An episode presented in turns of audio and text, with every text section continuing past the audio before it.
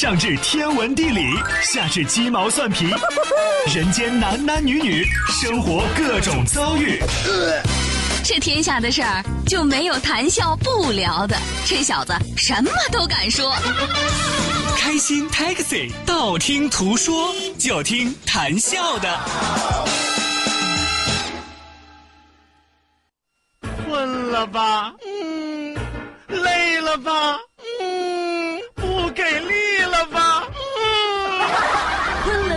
给力了，就听谈笑呀，听开心 Taxi，道听途说。生活难免苦辣咸，谈笑陪你说甘甜。开心 Taxi，道听途说。FM 九十二点六，谈笑为你而说。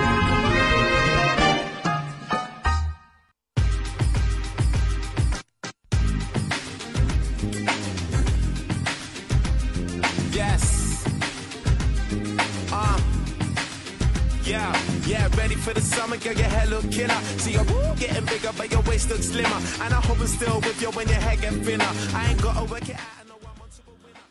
爱咋咋地。你以为你是谁？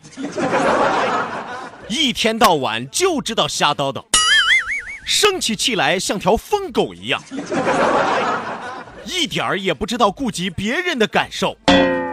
世界上怎么会有你这样的人？可能很多朋友听完了之后一头雾水啊，谭笑，你这跟谁呢？我要是告诉你们，这是一位听友给我写的深爱我的藏头诗，你们相信吗？如果你们不相信，可以再重听一遍啊！记住啊，只听每一句的第一个字儿啊！爱咋咋地。你以为你是谁？一天到晚就知道瞎叨叨，生起气来像条疯狗。一点儿也不知道顾及别人的感受。世界上怎么会有你这样的人？听明白了吗？藏头诗，爱你一生一世。你说收到这样的藏头诗，我是该开心啊，还是该揍他呢？虽然啊，我经常给大家写个打油诗啊，写个藏头诗，但是我一再的告诫收音机前的听众朋友，写藏头诗很有难度，不是说你堆砌几个句子你就能写出藏头诗来。你说就这样的藏头诗，是最后藏的头，爱你一生一世，但关键是你能保证有几个看完了之后不把你拉黑了的？谁还有功夫再去看看你这是不是藏头的？啊，一天到晚就知道瞎叨叨，还有我节目呢，还有，啊，生起气来像条疯狗一样，我招你惹你了啊？以后啊，以后收音机前的听众朋友，你们要爱我，你们就直接跟我说，像类似这样的藏头诗，我一概不收，好吧？我的天，我回头我得把它裱起来，我得以儆效尤。只要我一上节目，我就把它挂起来，让你们通过视频能看到这首诗。我什么时候像疯狗一样？我，Sides, I see you're quite shy. Guess I'm 哎呀，一首藏头诗毁掉好心情啊！我 我知道听完了之后你们是开心了啊，但是我绝对是开心不起来的。来吧，收音机前的听众朋友，欢迎您准时走进活力调频九二点六，这一时段是谭笑正在为您送出的开心 Taxi，道听途说，我是你们的老朋友谭笑笑。本节目是由仁恒利小额贷款为您独家冠名播出，贷款就找仁恒利，生活幸福又如意。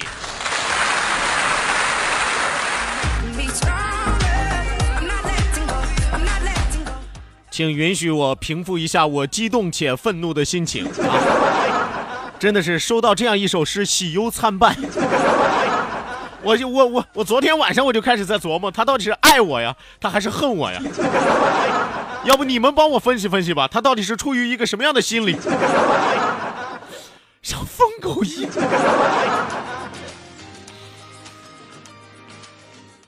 哎，不管他了。说一说笑一笑，不说不笑不热闹，笑笑咱们就十年。我笑得出来吗？我。耶！哎呀 All week long, it's a farming town. Hey. They're making that money grow.，Come on！哎呀，听着音乐你就可以调节自己的心情了嘛。我常说啊，是音乐绝对是生活当中必不可缺的一部分啊，可以让我忘掉很多的烦恼，忘掉很多的忧愁，按掉忘掉很多的苦楚，忘掉很多的疯狗。不管了。来吧，希望收音机前更多的小伙伴抓紧时间行动起来，发送微信来参与到我们的节目互动当中来啊！再一次要提醒到收音机前的听众朋友，参与节目互动，记住我们的两处微信交流平台，一处呢是我们九二六的公众微信账号 QDFM 九二六 QDFM 九二六。那另外一处是谭笑个人的公众微信账号，谭笑两个字一定要写成拼音的格式，谈是要笑，后面加上四个阿拉伯数字一九八四，最后还有两个英文字母，一个 Z 一个勾，一个 Z 一个勾啊。除此之外，也要提醒大家一定要记住啊，一定要记住，我们视频直播也正在为您开启。关注九二六公众微信平台之后，下拉菜单里边有一个 DJ 秀啊，里边有一个 DJ 秀，可以直接看到我们的直播间里边主持人正在干什么。呃，除此之外，网络收听我们的节目，手机下载蜻蜓 FM，搜索青岛西海岸城市生活广播，或者是下拉菜单里边同样可以支持在线直播。记住我们两千人的 QQ 大群二三幺五二五七三六二三幺五二五七三六。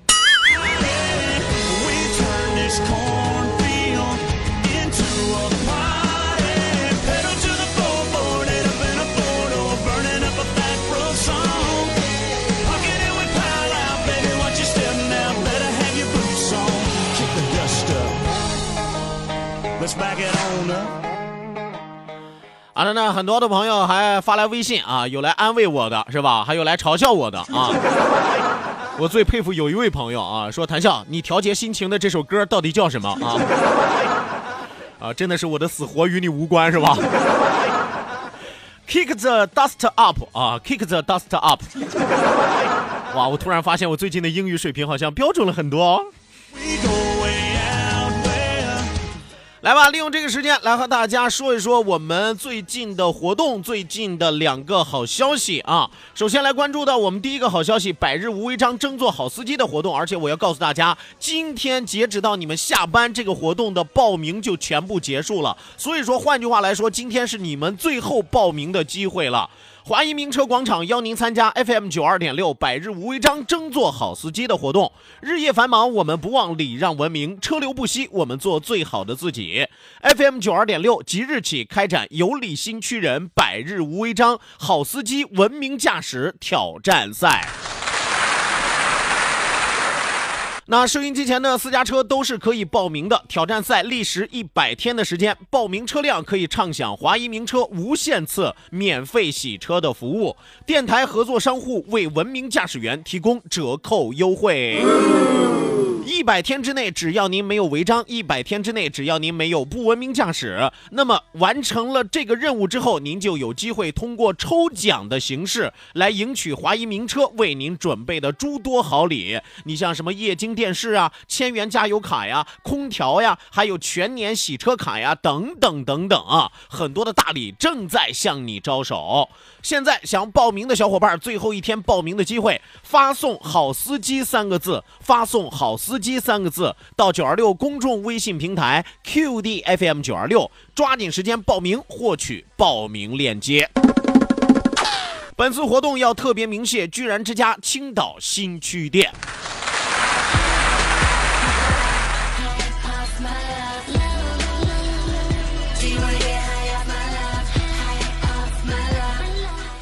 来吧，第二条好消息啊！第二条好消息，让我们来关注到的是我们最近旅游的一条消息。FM 九二点六百场飞行环球之旅的第二场 VIP 澳大利亚之旅开始招募了。我们出发的日期有所调整，四月二十号，四月二十号我们整装出发。七天澳大利亚一地纯玩无购物，也就是说这七天的时间就待在澳大利亚啊。我们没有说澳大利亚到哪哪哪几几天的时间，就澳大利亚一个地方，而且是纯玩团，我们不强制购物，也不设立购物点。七天纯玩无购物。悉尼黄金海岸墨尔本深度体验著名的大剧院、蜡像馆、水族馆，看袋鼠打拳和考拉，喝下午茶，品尝最地道的深海大龙虾，还有帝王蟹。美女主播带队全程四星奢华体验，而且我们这一次是精致小团，十五人成团，十五人就出发。还会送您价值九十九元的成都一日游，现在报名马上抢送。那么想要报名的小伙伴，现在您就可以发送“澳大利亚”四个字，发送“澳大利亚”四个字到九二六公众微信平台 QDFM 九二六 QDFM 九二六，抓紧时间了解详情，报名吧。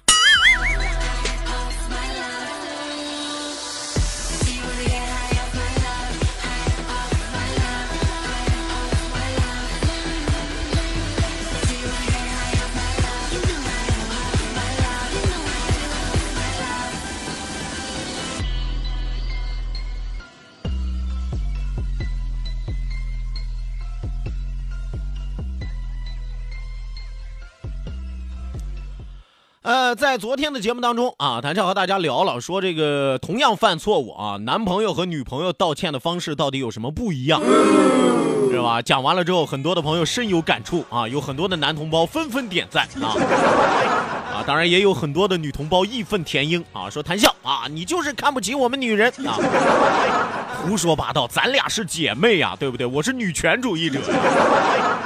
所以我为什么要给大家讲这个，就是为了让更多的男同胞知道怎么去道歉，用什么样的方法更合适、更合理的道歉。我昨天也和大家说了啊，这个道歉的方式和种类有很多种啊。今天我给大家来讲一种，这种叫做什么呢？叫做冷静冷静型。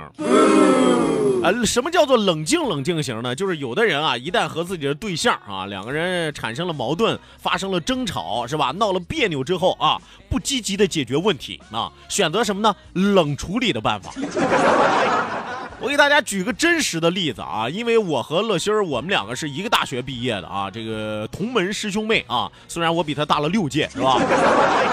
啊，虽然这姐们儿后来上学的时候，我同班同学都给她当老师了，对吧？所以我也和大家说过，他管我叫师叔都不吃亏嘛，对吧？这个乐心上大学的时候啊，谈了个男朋友啊，跟这男朋友两个人呢就是吵架了，闹别扭嘛，很正常嘛，是吧？啊，于是啊，你按按理说，正常来说，这个小伙子是吧？你积极主动的去跟人大姑娘道个歉是吧？买个花，送个礼物，赔礼道歉都很正常。可是人家这男朋友不啊，人家男朋友跟她说什么呢？就三个字啊，分手吧。然后她男朋友就凭空消失了，你知道吗？就是学校里边一个礼拜找不着人，一个星期之后，她这男朋友突然给乐老师发微信啊，发微信说啥呢？说嘿，宝贝儿啊，都已经半个月了啊，你消气儿了吗？冷静的应该差不多了吧？消你妹呀！所以果断分手，丝毫不犹豫啊！啊，当然也就从那次分手之后啊，乐心老师一直单身到现在嘛，是吧？啊，冷静的时间确实够长，都六七年了，都已经。所以说，这就是我和大家说的，有一部分这个男同胞啊，或者说个别的女同胞，喜欢用这样的道歉方式，叫做冷静冷静型。我跟你说，冷处理其实有时候分人也分事儿啊，不是说什么人都适合冷处理，什么事儿都适合说，哎呀，我们不去谈这个事儿，我们把这个事儿避开，我们把它绕开，时间长了之后就淡了，就忘了。是，时间长了之后真的就淡忘了，连你他都淡忘了。对不对？你遇到问题不积极主动的解决问题，非要选择逃避啊，这样的人不可取。当然了啊，其实有的时候呢，找到个台阶儿就坡下驴也是可以的啊，要不然你看到现在了，这把年纪了还单身，也怪可怜的，是吧？所以说，冷静冷静行啊，因人而异。让生活更精彩。FM 九你好，打扰一下，您清明还烧纸祭祖吗？不烧纸了，现在都太不文明了。早就不烧了，容易引发火灾啊！啊，太污染环境了，很迷信，早就不烧了。哎，你人呢，要是在的时候多尽孝，就啥都有了。你再说了，你那 PM 二点五都啥样了？那您现在采用什么方式祭祖呢？嗯，扫扫墓，呃，献个花。开个家庭追思会，我觉得也挺好的。哎，亲戚朋友一块儿到那了去看看也挺好的。现在不都是提倡那个什么无烟祭祖吗？清明时节雨纷纷，路上行人欲断魂。文明祭祖，并除陋习。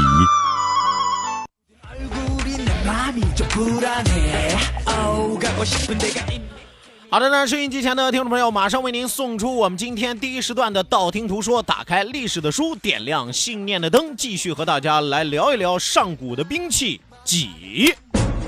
道，万法自然；听，天下大观；图，风雨无阻；说，说说说说说什么呀？到底说什么？我哪知道？听谈笑的呀。说，谈笑风生，道听途说，说说道听途说。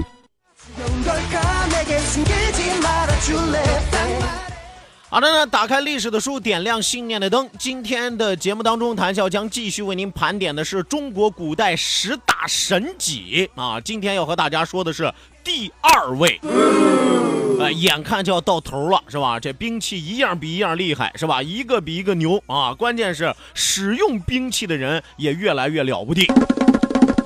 今天给大家介绍的这杆戟呢，名字就相当的霸气，叫做什么呢？画龙擎天戟。有朋友一听“画龙擎天戟”啊，来自塞普坦星球是吧？不要觉得带“擎天”俩字儿就和擎天柱有关系啊，就是咱们地球的产物啊。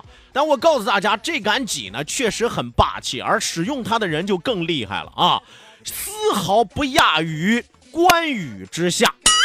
哎，也就是说，提起他来，虽然和关羽的年代不同，但是只在关羽之上，不在关羽之下。当然，我说的是武功啊，我没有说人品啊，因为人品相对来说，这哥们儿还是比较次的，是吧？啊，为什么说他人品比较次，武功很厉害啊？咱们先来认识认识谁呢？南宫长万。这个南宫长万呀，啊，其实也有管他叫南宫万的啊，也有就管他叫南宫长万的，是吧？南宫长万生于哪一年？历史上没有详细的记录啊，也没有办法去考证。呃，卒于公元前六八二年啊，春秋时期宋国的将领，号称宋国第一勇士。那个时候啊，春秋时期每个国家不是说，哎呀，什么这个虎将那个虎将啊，他们不，每个国家都会挑选出一个第一武将啊。南宫万就是当时宋国的第一武将。公元前六八四年，南宫万在城丘之战当中啊，兵败被俘啊。有朋友说，谭笑，你这不说的啪啪打脸，刚说完了天下无敌，他怎么就被抓起来了呢？这里边它是有原因的啊，这里边它是有原因的，是吧？明枪易躲，暗箭难防，怎么被抓起来的？待会儿我继续和大家来说啊。那么这个城丘之战到底是个什么样的战役呢？发生在公元前六八四年，当时是宋国和齐国两个国家联起手来啊，想要去欺负谁呢？欺负鲁国啊。当时鲁国比较强盛嘛，说咱们俩任何一个国家单挑肯定打不过他，干脆咱俩抱起肩膀来，咱两个国家一块去打他吧。结果两个国家也没打过人家，是吧？啊，所以说扎扎鸡毛凑凑胆子，你不一定能打得过笤帚疙瘩，是吧？而这两个国家攻打鲁国，结果被鲁国打败了啊！宋国的第一这个勇士啊，南宫万被俘。后来呢，这个鲁国的国君啊，非常的爱才啊，一看这南宫万啊，这个勇勇无比是吧？打仗非常的牛啊，怎么办呢？就把他给释放了。你看古代人特别的讲道理是吧？不是说我得不到的，你谁也别得到，我毁了你是吧？那么话说呀，那么当时啊。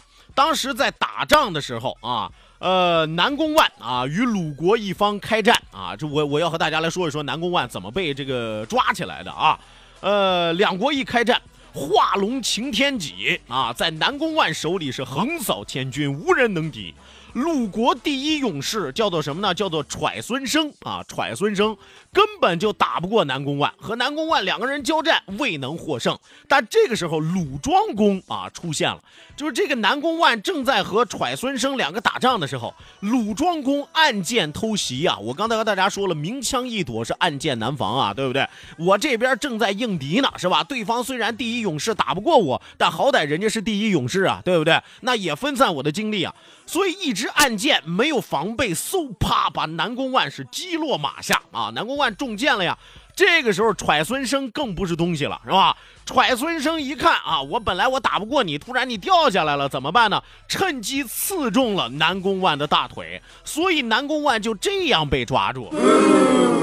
当然，被抓住之后，后话刚才我也和大家说了，鲁庄公爱其英勇，又把他放回了宋国。回了宋国之后，这南宫万的人生就发生了转折。当然，这个转折不是说因为他被俘，而是说他这个人人品比较次。公元前六八三年，南宫万跟随着当时的国君宋敏公啊，两个人陪王伴驾出去打猎。但是打猎的过程当中，按理说你得知道这个长幼尊卑啊，是吧？你和皇上出来打猎，是吧？谁打的猎物多，谁打的猎物少，谁打着了，谁没打着，你自己心里得有个数啊，是吧？结果这南宫万居然和宋敏公两个人争夺猎物啊！宋敏公说这头鹿是我打的，南宫万说你拉倒吧，就你那破剑法，我打的是吧？啊，俩俩人啊，一大将军啊，一国君啊，俩人就跟市井小贩一样就吵起来了，你知道吗？啊，旁边大臣直嘬牙花了啊，说这俩人牙碜不牙碜是吧？宋敏公后来是勃然大怒啊！我们说小气鬼碰到了另外一个小气鬼，那能有好结果吗？是吧？宋敏公勃然大怒啊，辱骂南宫万啊，骂他什么呢？说南宫万，南宫万啊，我之前很尊重你啊，但是你被俘虏了啊，奇耻大辱！从此之后，我再也不尊重你了。这打人不打脸，揭人不揭短呀，是吧？南宫万一直耿耿于怀自己被俘这件事儿，是吧？大家谁都不提啊。皇上，你当着这么多人面说我被俘的事儿，还不尊重我了啊？不尊重我，不尊重我啊！老子饶不了你，是吧？所以说，南宫万因此是心怀怨恨。公元前六八二年，南宫万杀害了宋闵公和大夫裘木、太宰华都啊，拥立公子游为君。宋国的诸公子是纷纷逃亡，害怕南宫万追杀嘛。同年，萧叔大辛与宋国公的族啊，宋国公族杀死了公子游啊，就是南宫万立起来那个皇上啊，被他们给杀死了，是吧？名不正言不顺。后来呢，他们立起了公子玉为君，是为宋桓公。南宫万一看啊，这个大事不好，自己赶紧逃到了陈国。宋国人以重金贿赂陈国人，说这是我们的叛徒啊，给我们送回来吧。而且呢，你只要把南宫万送回来，我们这个好处大大的啊。所以说，请求归还南宫万。陈国人设计啊，找了几个美女请南宫万喝酒，把南宫万灌醉了之后，用牛皮把南宫万给捆起来了。那南宫万有多牛吧，是吧？一般的捆不住他呀，用牛皮把他捆起来，送回了宋国。回到宋国国内啊，刚进国啊，于是下令把南宫万剁成了肉酱。这就是南宫万啊，他自己因为自己的人品，因为自己的度量，是吧？因为自己不会审时度势，最后命丧刀下，被剁成了肉酱。那么这杆戟呢，就是在南宫万的手中。很多人都知道关羽，却不知道南宫长万。事实上，南宫长万比项羽、比关羽都要厉害。那么是春秋时期宋国第一勇士。呃，这杆戟呢，据说呢一百多斤啊。南宫万闲着没事最爱干的一件事是干什么呢？把这杆一百多斤的戟腾空抛起，然后自己单手接住啊，一天能抛一百个来回儿。所以说这杆戟真的是所向披靡啊！今天就为大家说到这儿，讲到这儿，稍事休息，马上回来。